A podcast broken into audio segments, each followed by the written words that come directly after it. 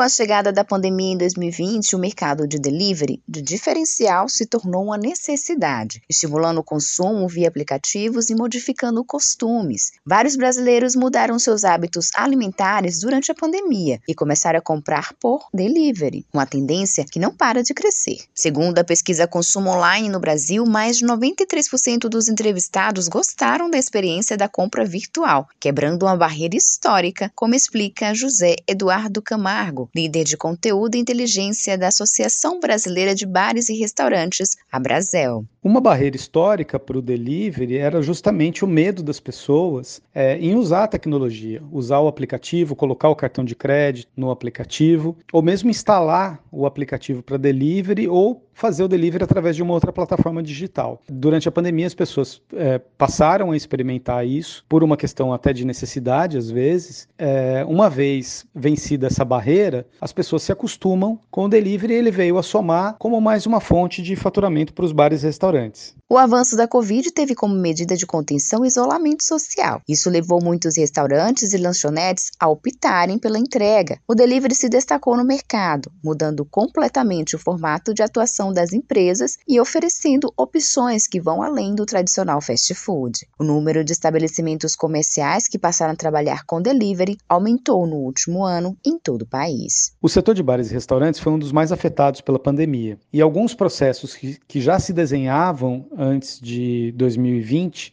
foram acelerados, como por exemplo o delivery. Uma pesquisa da própria Brasel mostra que 35% dos bares e restaurantes passaram a fazer entregas após março de 2020, ou seja, passaram a fazer delivery por causa da pandemia, porque as pessoas estavam impedidas ou havia grandes restrições para frequentar os estabelecimentos e uma saída para manter uh, o faturamento foi justamente fazer o delivery, fazer a entrega. Então a gente encara com naturalidade esse número que mostra que as pessoas estão mais acostumadas hoje a fazer delivery do que antes Segundo Camargo, pensando nesse novo cenário, a Abrazel lançou uma nova tecnologia para organizar e padronizar o fluxo de informações entre restaurantes, canais de vendas e sistema de gestão. Atenta a esse fenômeno do delivery, a Abrazel, junto com outras grandes empresas de tecnologia do Brasil, lançou o Open Delivery, que é um padrão de comunicação entre as empresas é, para construção de cardápios, para logística, para pagamento, que facilita o processo de delivery, torna mais democrático e também abre as portas para a inovação. Um em cada quatro brasileiros pretendem continuar fazendo compras online diariamente, mesmo com o fim da pandemia. Os gastos com delivery somaram mais de 40 bilhões de reais em 2021. O mercado, que antes já se mostrava promissor, agora é a principal escolha entre consumidores e principalmente empreendedores. Para os micros e pequenos empresários baianos que desejam fazer parte dessa tendência, mas não sabem por onde começar, a especialista em pequenos negócios do Sebrae em Salvador, Ana Bárbara Nascimento, esclarece sobre um programa que vai oferecer várias consultorias totalmente gratuitas para esse público. O programa Fortalecimento de Pequenos Negócios, né, da parceria Sebrae e Prefeitura, é para fortalecer e melhorar o crescimento das empresas de Salvador, que após a pandemia né, tiveram várias dificuldades em relação a novas contratações, funcionamento, gestão